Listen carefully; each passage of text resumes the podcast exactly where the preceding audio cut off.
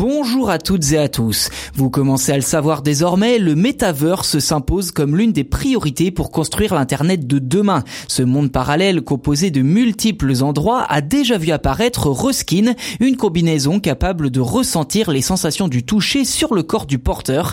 Et voilà qu'aujourd'hui, c'est au tour d'un gant pour ressentir les objets de faire son apparition. S'il y a bien un sens que la réalité virtuelle oublie et qui est pourtant primordial pour le réalisme de cette technologie, c'est le toucher. Un oubli que Meta, le nouveau nom du groupe regroupant Instagram, Facebook, WhatsApp ou encore Oculus Rift, a décidé de corriger. En effet, sa branche recherche et développement a mis au point un gant, je cite, à retour haptique permettant de ressentir le monde virtuel avec toute la main.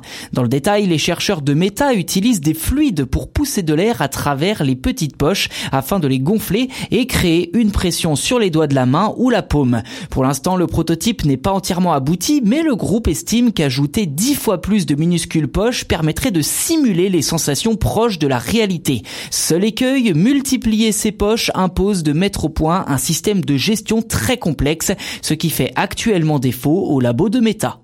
Autre point important, l'intention du porteur. En effet, pour que l'utilisateur puisse avoir la sensation de taper sur un clavier virtuel par exemple, encore faut-il que l'accessoire puisse détecter cette intention. Pour cela, Meta compte utiliser des bracelets permettant de détecter les signaux de commande des mouvements, aussi appelés motoneurones. Enfin, pour que les sensations interviennent au bon moment, le dos du gant comporte de petits marqueurs suivis par des caméras pour connaître précisément la position des doigts dans l'espace.